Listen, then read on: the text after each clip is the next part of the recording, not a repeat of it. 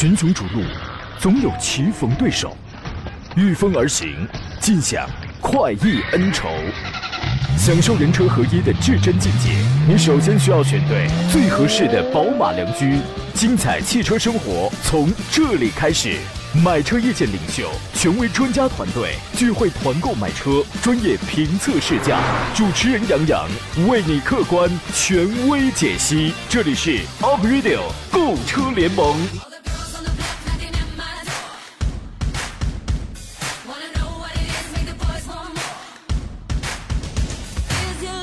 来吧，诸位！周三上午的十一点零五分，小胖子上场了哈！山东交广的 Aprilio 购车联盟为你开足马力，开始直播。我是杨洋，我在济南问候全省的汽车朋友。这我也凑一热闹行吗？我也发一个官宣啊！我宣布，我今天正式脱单，开始穿第二件了。不得不穿啊，冷的太突然了。现在完全就是你得洗澡靠勇气，起床靠毅力，出门上路堵得没脾气呀，你知道吗？有时候我也在想。堵在路这个堵在路上的时候，我干点嘛呢？我替你们想到一个办法啊，是什么呢？你呀，环顾四周，多看看周围的车，你玩一个小游戏啊，就是在不看明显线索特征的情况下，你猜一猜这是什么车？你猜猜什么排量？你想想是什么大件是什么特点？哎，你就发现早晨上班这一路啊，你复习了一万台车，差不多了啊。那个时候你还听什么？这个叫杨洋的小胖子在这做节目啊，他不值一提啊！你们会成功的，祝你们成功。今天十一点到十二点，我们依旧是专业解答一下选车买车的问题：买什么车，选谁，买谁。技术对比是怎么样的？欢迎直接跟我们来对话。直播间热线此刻为你开通，号码是零五三幺八二九二六零六零八二九二七零七零。欢迎直抒胸臆。其实网络互动方式，请编辑文字问题，一个是新浪微博，你可以艾特我山东交广杨洋侃车。呃，另外呢，车友群四八四二幺幺零零早就满员了，可以不加了。微信公众账号请搜索山东交通广播以及杨洋侃车，搜索小写的拼音全拼杨洋侃车公众号里面你就可以找到。通过这个跟我来进行留言啊，我马上今天明天我连两天我要送奖品，各位请马上开始关注，开始互动啊！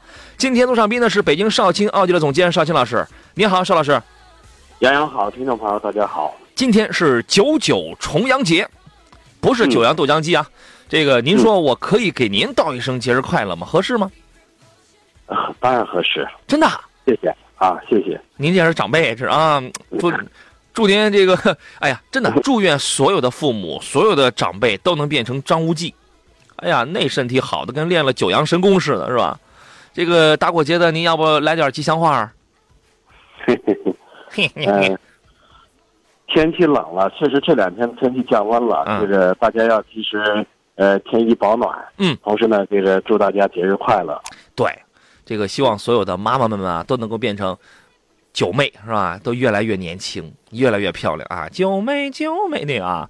所有的爸爸们啊，这个都跟练了九阳神功似的，那身体棒的啊，一口气儿上三十楼，没问题啊！祝愿所有的父母、所有的长辈快乐安康啊！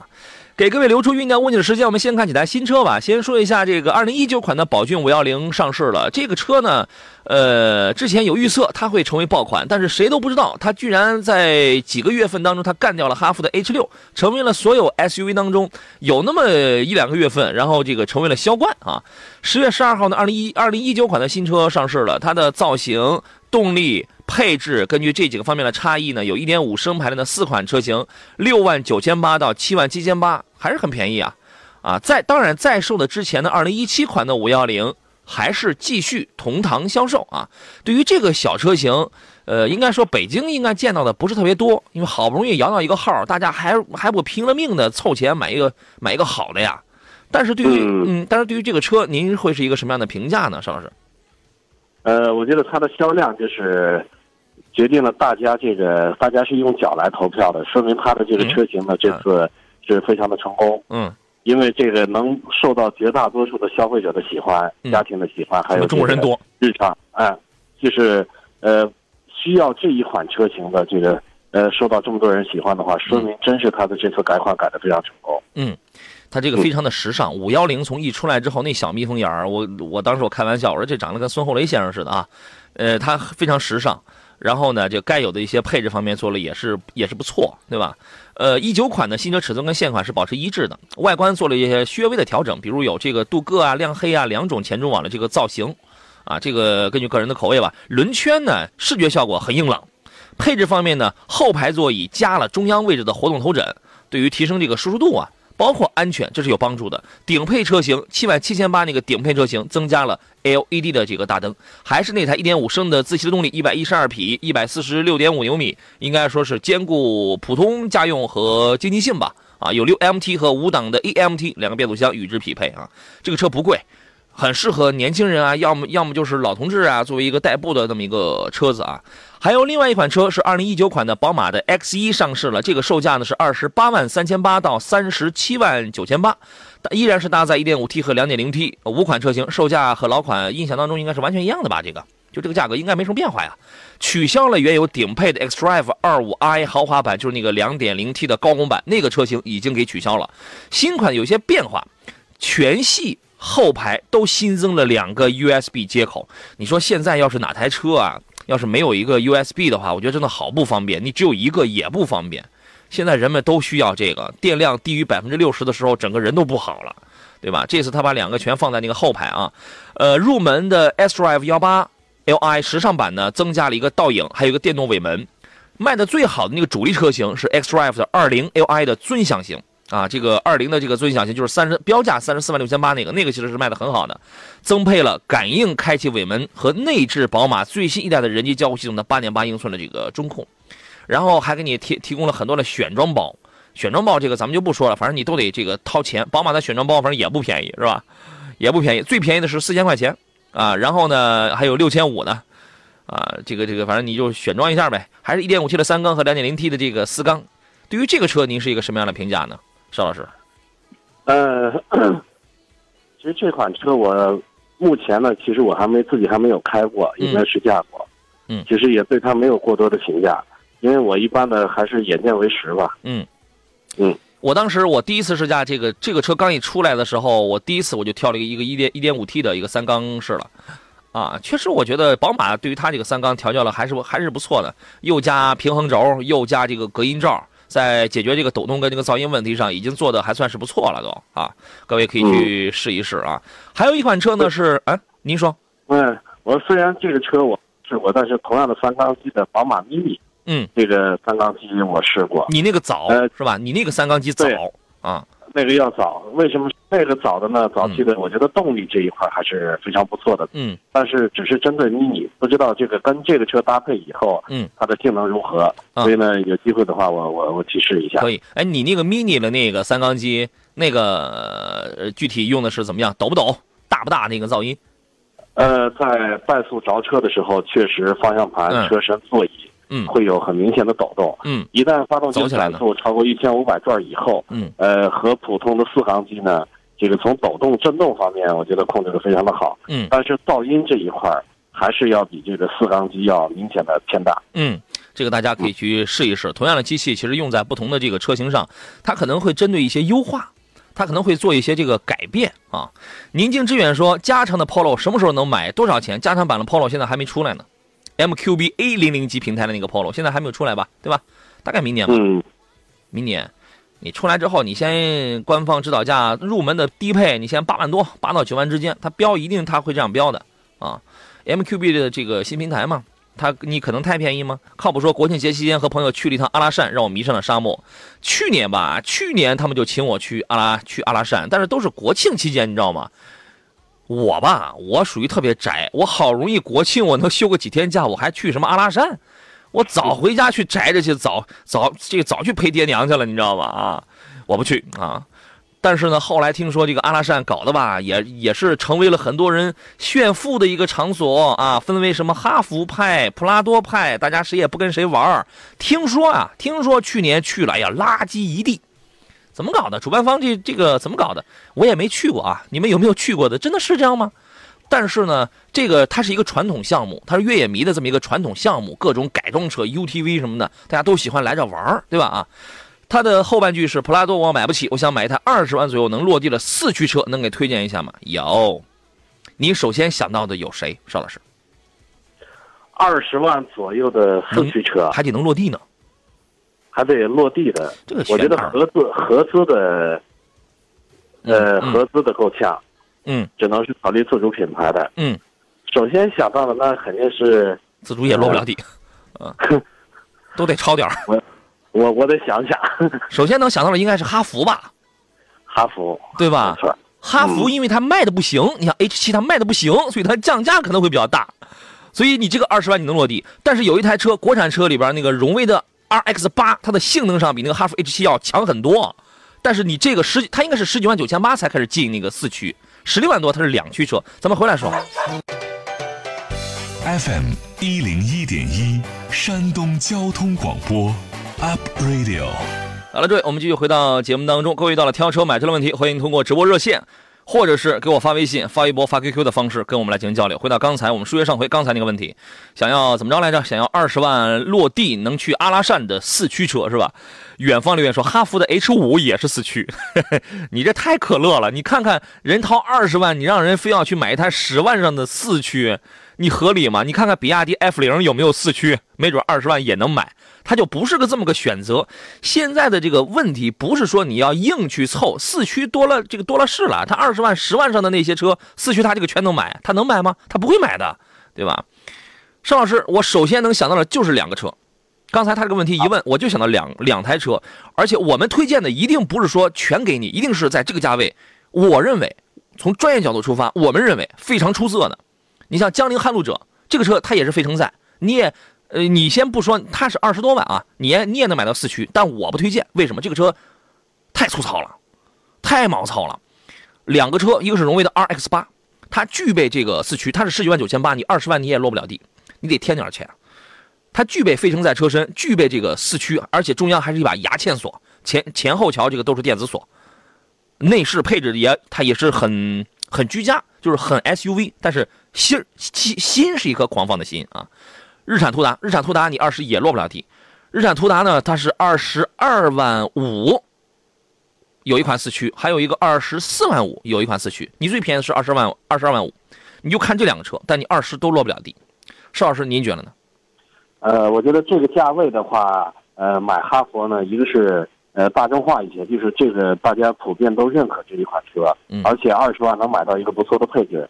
其他的车吧，我觉得呃口碑好一些的，这个二十万这一块呢，肯定下不来，肯定还得再往里添钱，对才能买得到。对嗯你得添钱了，因为你又要去阿拉善，完了之后你还得要非承载，你还得要这个四驱，是吧？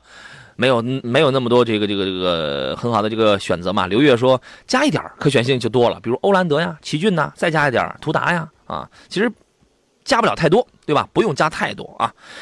近期还上了一款新车，九月二十七号呢，二零一八款的广汽本田品牌之夜，它发布了新一代的这个凌派啊，凌派，还有就啊，当然也有这个 RDX 啊。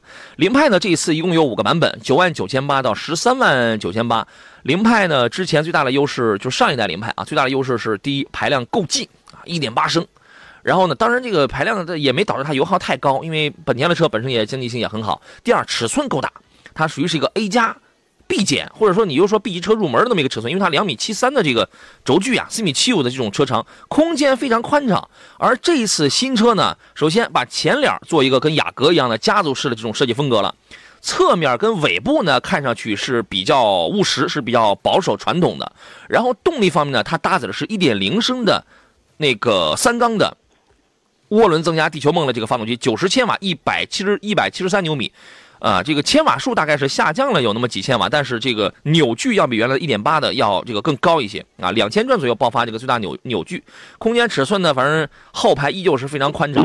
啊，配置呢也是现在比较符合年轻人喜欢的那种东西吧，八英寸的中控屏，然后也有那个 Honda Connect 的这个智导互联系统啊，当然它还这一代的这个凌派还配备了，还新加入了 Honda 的 Sensing 的一个安全超感，就是智能驾驶辅助系统，它它也是一个包，包括胎压监测、紧急刹车警示、车身稳定系统、车道保持、盲点监测等等等等。啊，它加入了这么一些个东西。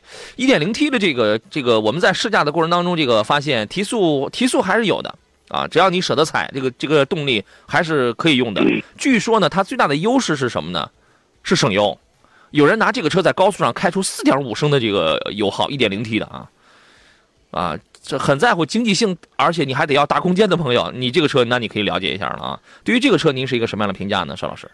其实我特有兴趣去试驾一下这款车。首先从这个车的外观呢，我觉得它比之前的这个外观呢更年轻化一些，尤其是车头这一块儿。嗯，它是呃，非常的时尚，而且这些颜色呢，我觉得，比如说加入一些这个比较亮的颜色，嗯我觉得它可能更多的针对的是这些年轻的这些购车群体，嗯呃。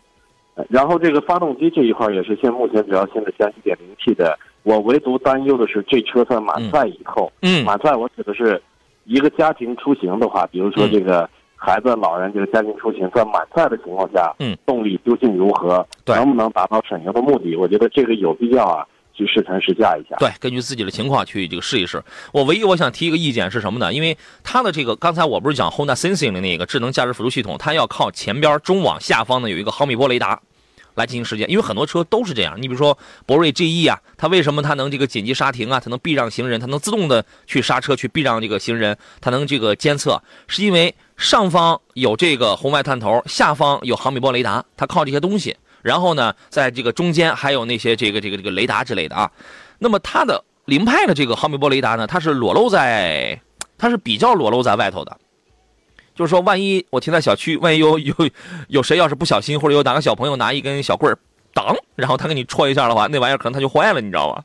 它裸露在外头的，啊，当然你要是想一个什么办法，想一个什么办法，既不让它就是挡着影响它的这个效果啊，还能让它让这个设备处在一个安全的状态下，我觉得这个是可以解决的啊。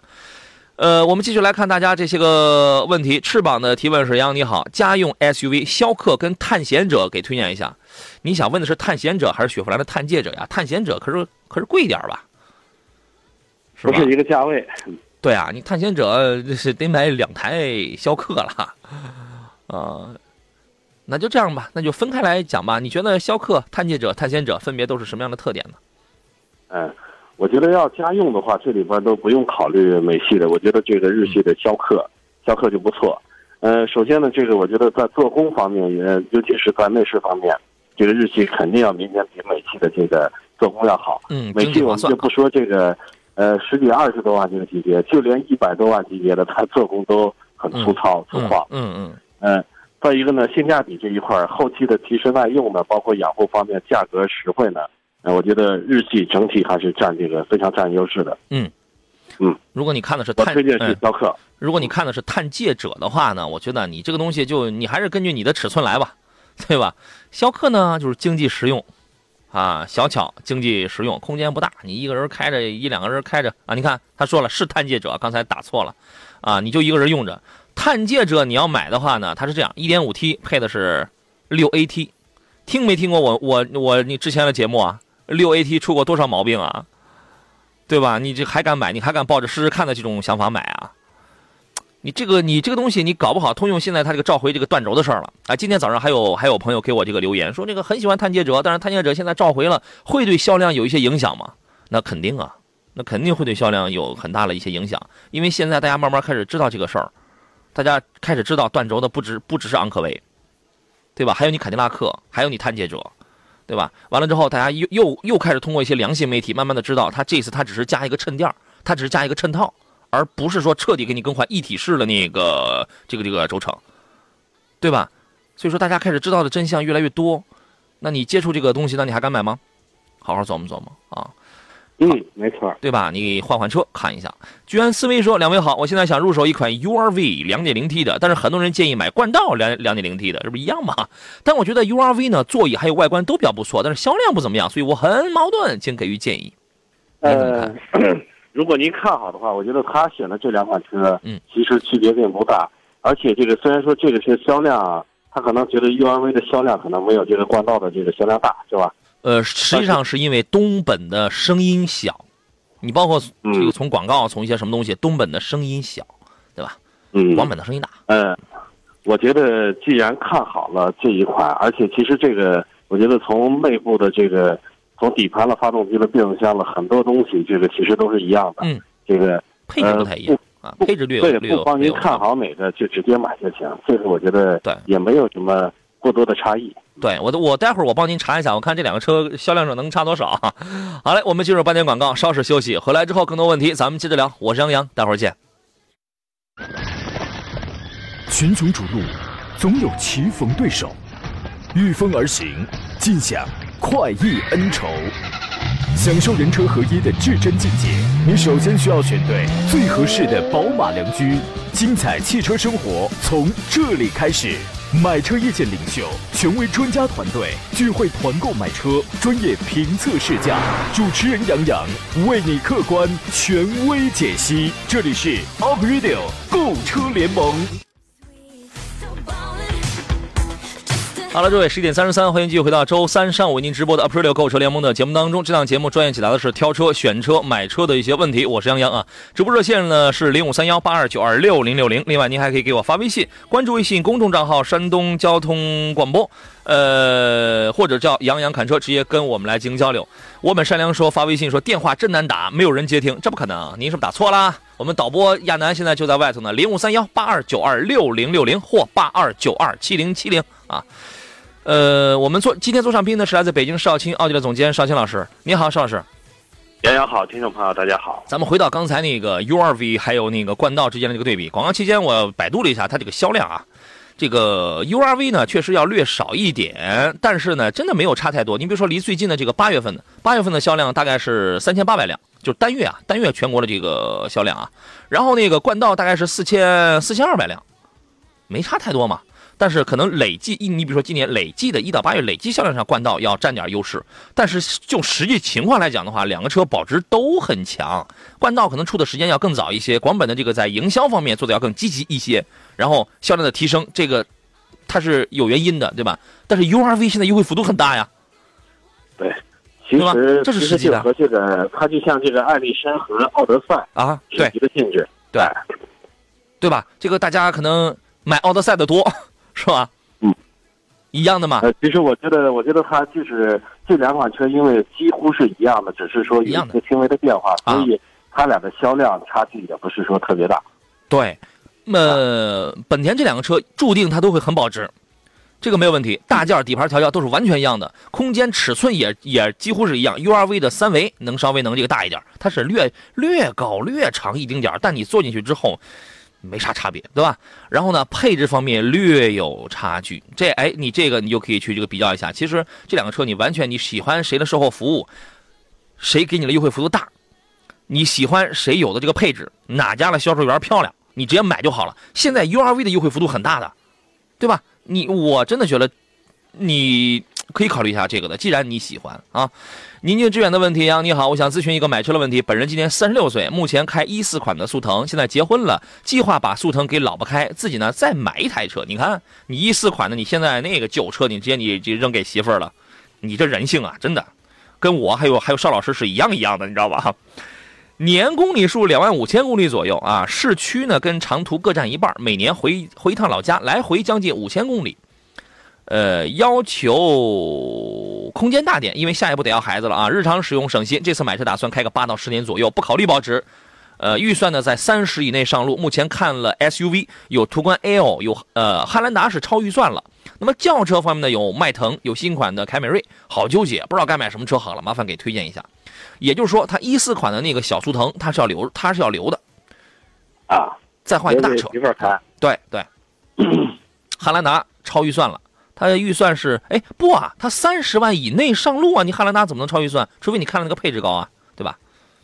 他看了配置高，可能是顶配啊。呃，但但我觉得啊，我觉得他这个，一个是因为他之前买的是速腾，我觉得他可能更，呃，刚才说的车型呢，可能更看好这个德系车这一块。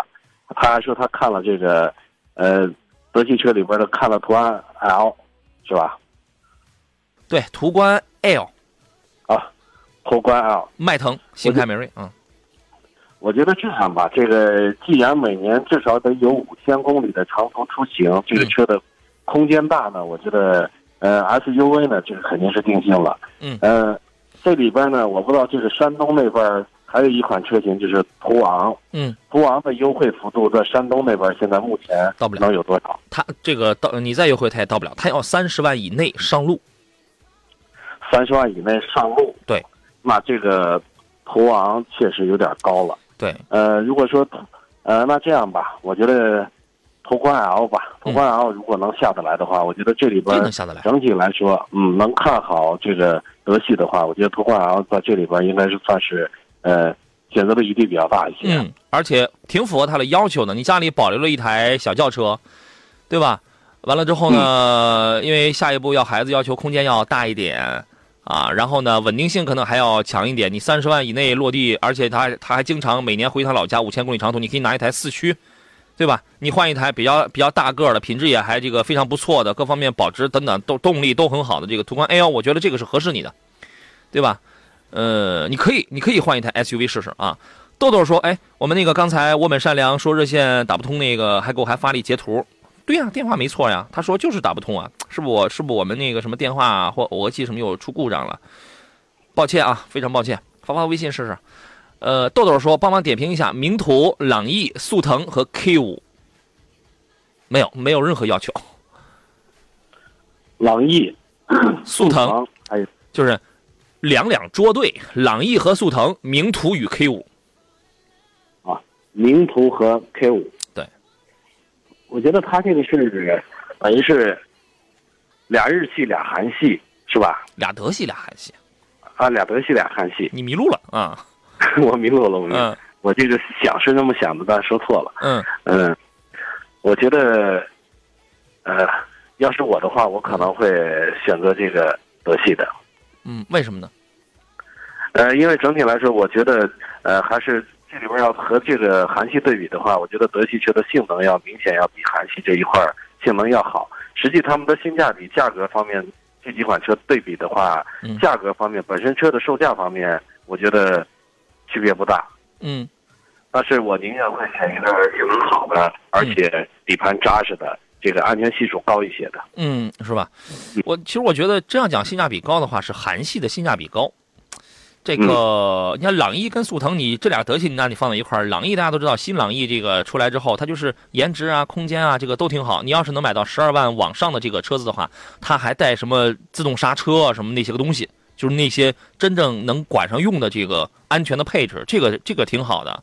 速腾呢，现在一直没有改，反正一劳奔把的还是那个样。呃，原来呢，速腾是 PQ 三五的平台，比朗逸三四平台要更高，但是人朗逸人家现在换成 MQB 平台了，你下一你下一代速腾紧接着也也要换 MQB，所以呢，现在应该说是 PQ 三五的最后一代的速腾了。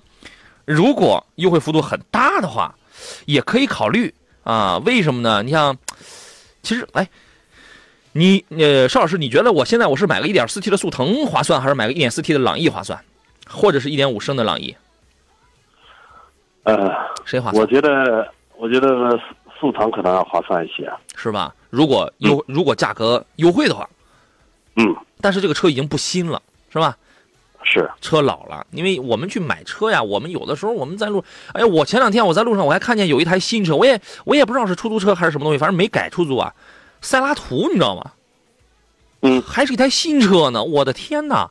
就是现在大家选择的余地已经特别的多了，我觉得观念有的时候不要我我说一题外话啊，观念不要老是停留在啊这个他们原来他们都说老三样特别耐用啊，这个现在我还能买到这个塞拉图，我就要买个这个，无可厚非，这是您的权利。但是我们还是想说一点啊，现在泼辣皮实耐用的不不只有塞拉图了，对吧？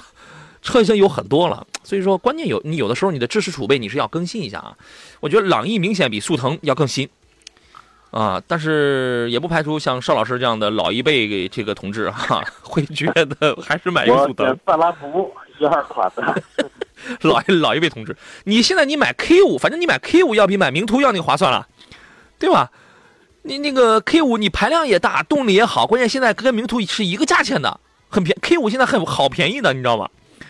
十万刚冒十万刚冒头儿，那你为什么不买 K 五？K 五和名图之间，那你买 K 五啊？因为 K 五它是一台中级车，那仨车全部都是紧凑级。我这样一说，K 五是一个 B 级车，啊。但是 K 五的价格是十六万到二十二十五万这个没没没区间。呀。No no no，现现在很便宜了。你说那是一点六 T 的那个那个十六万多，两点零升的现在嗯。好便宜的，现在。好便宜的，啊，十万还是十一万左右的，好便宜的，能吗？可以啊。除非是那啊，我觉得最少得十二三万起吧。十一万多，我这个前段时间十一万多啊，这个呃这个具体情况这个留给听众你自己去看，反正我们就告诉你，它它跟它跟名图比的话，它要更划算的啊。呃，Y Y Y T 说，你看我要跟邵青老师打赌，我们赌一顿螃蟹呢。啊，我跟跟跟其他人可以，但我跟杨洋肯定不赌，怎么赌都是输。那不可能，你知道吗？数数字这个事儿他是不会说谎的，你知道吗？啊，Y Y T 说杨洋老师好啊，这个刚才有一位速腾，然后再添一辆的那位朋友啊，我感觉你们有一个问题没有考虑到哦，是吗？我们看一下啊，他要开八到十年，他说我感觉大众的双离合还是有问题的，为什么不买 M P V 呢？我呢其实跟他一样，我考虑的是。福特金牛座，我不考虑油耗保值，求点评。就是他其实有两个观点：一，他担心的是，因为现在大众虽然换成了七档的湿式双离合了，但是他觉得还是有问题，尤其是要开八到十年，会不会出现一些故障？这是他的第一个问题。第二个问题，他在也是在不考虑油耗、不考虑保值的情况下，哎，我我得看一下我们前面那位朋友是不是也不考虑油耗啊？反正他考他不考虑保值，我这个我是知道，他考虑的是福特金牛座。这两个问题您怎么看呢，邵老师？呃。那福特金牛座，我觉得开到八到十年，它不见得也不出问题。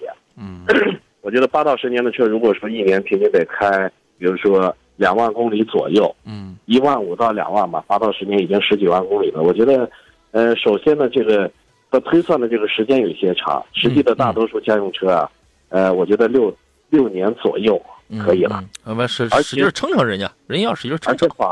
哎，而且保不齐您这个生意做得好了，挣的钱多了，嗯，根本到最后就看不上了，肯定得换。所以预算不要算那么久，我觉得六年左右就可以了。嗯，再一个，金牛座这款车的销售寿命不一定有途观 L 长啊，我觉得。对，对吧？对吧？金牛座它它用的是六 AT，它那个福特的这个六档变速箱，说实话也不经济，也不省油啊。当这这个当然你是不在乎油耗的啊。我们先进广告，回来之后咱们聊。FM 一零一点一，山东交通广播，Up Radio。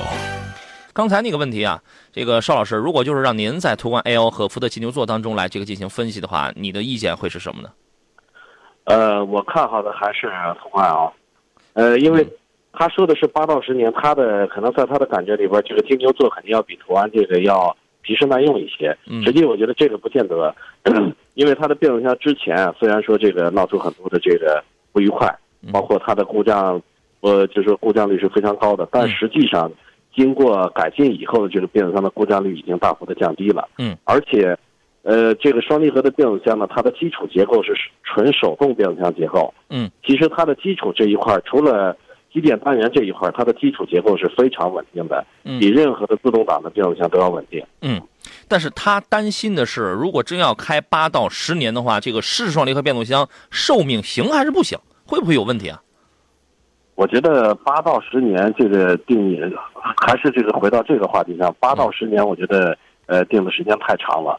呃，按照这个正常的发展的话，也许在五年以后，他可能会考虑买电动车，都有可能。所以，我觉得这个不要定的时间太长了，嗯，因为车老了以后，有可能这些故障了，就是正常的车这些易损件，嗯，包括这个，比如说以前传动轴不爱坏，以前这个发动机不漏油不漏水，嗯，但是公里数多了，年头长了，这些橡胶件大量老化的时候，经常跑修理厂的时候，嗯，我觉得您这个观点肯定会变的，嗯，行吧。这个微废水说，经常暴力驾驶，而且啊，关键你那个金牛座了，你那个变速箱也也不见得多好呀。而且金牛座这个车真的有可能你卖着卖着它就不出了，这是有可能的。呃，魏废水说，经常暴力驾驶，而且跑的公里数多，双离合变速器的离合器片需要更换，跟手动变速箱离合器片差不多。个人意见，他这个说的对吗？呃，经常暴力驾驶的话，这个离合器的使用寿命它肯定会缩短。嗯。我觉得这个说的是有道理的。是，我就想问问您是生活在什么地方？你那儿还能暴力驾驶啊？我们这儿想暴力都暴力不行，早晨开车上班得两个半钟头。我跟你讲，我们这边都不用踩油门，哎，不动，你知道吗？哎，提前一天出门，第二天准到。我跟你讲啊。这个说，另外有一个新车，就刚那个刚刚有朋友刚好那个发微信问到了那个奇瑞的 GX 啊，我我那我们也索性来说说这台新车的情况。十月十号，奇瑞的两款新车双子星是同步上市，一个叫做都是艾瑞泽，一个一个叫做 GX，一个叫做 EX 啊，这是两个车同步上市啊。这个 GX 呢，这个这个它的这个定位啊，你包括定价要更高一些，五它有五个配置，一共是它的定价是七万四千九到十一万三千九。然后呢，EX 呢，这个要更亲民。其实 EX 你可以理解为像艾瑞泽五的一个升级换代产品，它价格低，五万九千九到八万两千九。这个 GX 的定位呢是叫做高颜值新锐性能轿车，但是很年轻，我就觉得奇瑞的它这个设计在这一次当中，它有点摆脱我之前对奇瑞车型的很多的看法。我原来我最看好奇瑞的就是一款车，就是 A 三，当年的零几年时候的 A 三，空腔注蜡的技术的 A 三啊。然后呢，这一次它搭载了黑科技，呃，黑科技叫做雄狮智云，因为它是一个智联网的这么一个产品啊。呃，对于呃，在当下就是说车市比较低迷的情况下，依然还在做着技术宅，在推出比较优秀，因为能看出来它的用料跟它的设计风格啊，确实是用心的。它不是说出来就是昙花一现的那样的产品。我们不管以后销量怎么样，但是我们专业的人士，我们一看就能看出来这个产品它有没有用心，有没有品质感。而对于 GX 跟 EX 呢，我觉得它是用了奇瑞，它是用了用了用了用了新的了啊。那么在当下车市不太景气的这种情况下，依然还要用心再出这么两款这个呃车型。邵老师，你对于这两个车有一些期待吗？呃，我觉得这个 EX 啊，这个车，我觉得它的外观呢，跟目前现在的市场的车型比的话，嗯，首先从颜值这一块，我觉得它就呃没什么优势了。嗯。呃，反倒这个 GX 呢，这个价格当然要要比这个呃 EX 价格要略高一些，嗯，七到十一万的主流售价。对，我觉得它还这个颜值能跟得上这个市场的潮流。对，这个这个车从外到内真的好漂亮，而且它的这个我刚才我说这个雄狮智云的这个 AI 智能啊，还有人脸还有人脸识别，你知道吗？嗯嗯啊。除了大家传统理解什么手机远程操控、语音控制、什么后台数据、四 G 互联网什么这个等等等等啊，语音交互能据说能识别快五快五十种方言，还有人脸识别技术啊，这玩意儿是不是？因为我还没开过啊，这玩意儿是不是我那个上车之后，它一扫描我人脸识识别我是驾驶员，就我就可以轻松我我就可以打火这个怎么样的？有有点防盗了那个那个意思啊。动力方面，这一次它是一个换新，1.5T 的发动机配了一个。模拟九档的一个 CVT 的一个变速箱，而且带 Sport 运动模式。这台发动机的热效率是百分之三十七点一。我们知道凯美瑞现在把热效率做到了百分之四十，混动版本做到了百分之四百呃百分之四十一。热效率高了之后，动力传递更好，油耗更低。观测了这个 GX 的百公里油耗大概是六点四升，所以我觉得 GX 它这个车它是我喜欢的，它用心了。而 EX 的售价更便宜，艾瑞泽五的一个。升级换代的这种车型，也在颜值跟配置，配置它也带这个雄狮智云啊，做了这么两个车型，不排除有很多朋友是喜欢这个奇瑞这个品牌，而而且有一些像邵老师这样是吧？今天过节的这样的朋友，对于奇瑞这个品牌是有很大的这个感情积淀的，啊，是吧？新车出来你可以关注一下啊。其实我喜欢保时捷，不，你这个年龄，你你你只能喜欢众泰，我跟你讲，你只能你不许喜欢保时捷。保时捷是我们这个应该喜欢的，你只能喜欢众泰。梦想确实，我们都寄托到众泰的身上了。那你都，你都四十不惑了，你还有什么梦想？你对众泰就可以了，可以了，省省省着点花。腾讯用户说：“你好，主持人，捷德这款车怎么样？后期维修保养还有故障率方面，您觉得呢？”呃，后期的保养。其实这个我觉得呀，这个还是问一下捷德的车主。我觉得整体来说，现在整车的质量这一块儿，我觉得呃都不需要说特别的关注了，因为呃质量那一块儿，就是从自主品牌刚上市那几年，我觉得自主品牌的车它的质量这一块儿，大家是非常的担忧的。嗯。从发动机到它的这个很多的这个车身的工艺了，包括内饰的工艺，嗯，确实当时跟不上这个潮流。但现在所有的车，我觉得质量这一块儿。都相对的，就是说大家都进步了非常多了。嗯，质量这一块来说，现在我觉得，除非个别的点吧，每个品牌我觉得出现的就是个别的一两个点，嗯，会出问题。整体来说，质量还是没问题的。行，青山绿青山绿水先说，当年其实 A 三油耗据说不低，对它就是不低，因为因为那个车很厚实、很敦实，光车门里边大概就有那个防撞梁，大概是两根那个还是三根，很厚实的、很敦实。那个那个小车，一点六的排量，它那个当时是。你开起来油耗可能高点但那个车真的很很稳健。多连杆的悬架，对呀、当时有很多人说、哎、后排空间小，废话，人家给你用多连杆独立后悬架，用这么好的东西，他肯定他是要占后排空间的。我第一天来这儿上节目，我就讲了这么一个事儿了啊。时间关系，我们今天节目暂时到这儿了，感谢尚青老师，回头见。回头见。再次祝愿我们所有的这个中青年朋友们今天节日快乐。节目以外的时间，通过杨洋侃车的微信号和我来取得联系。明天见。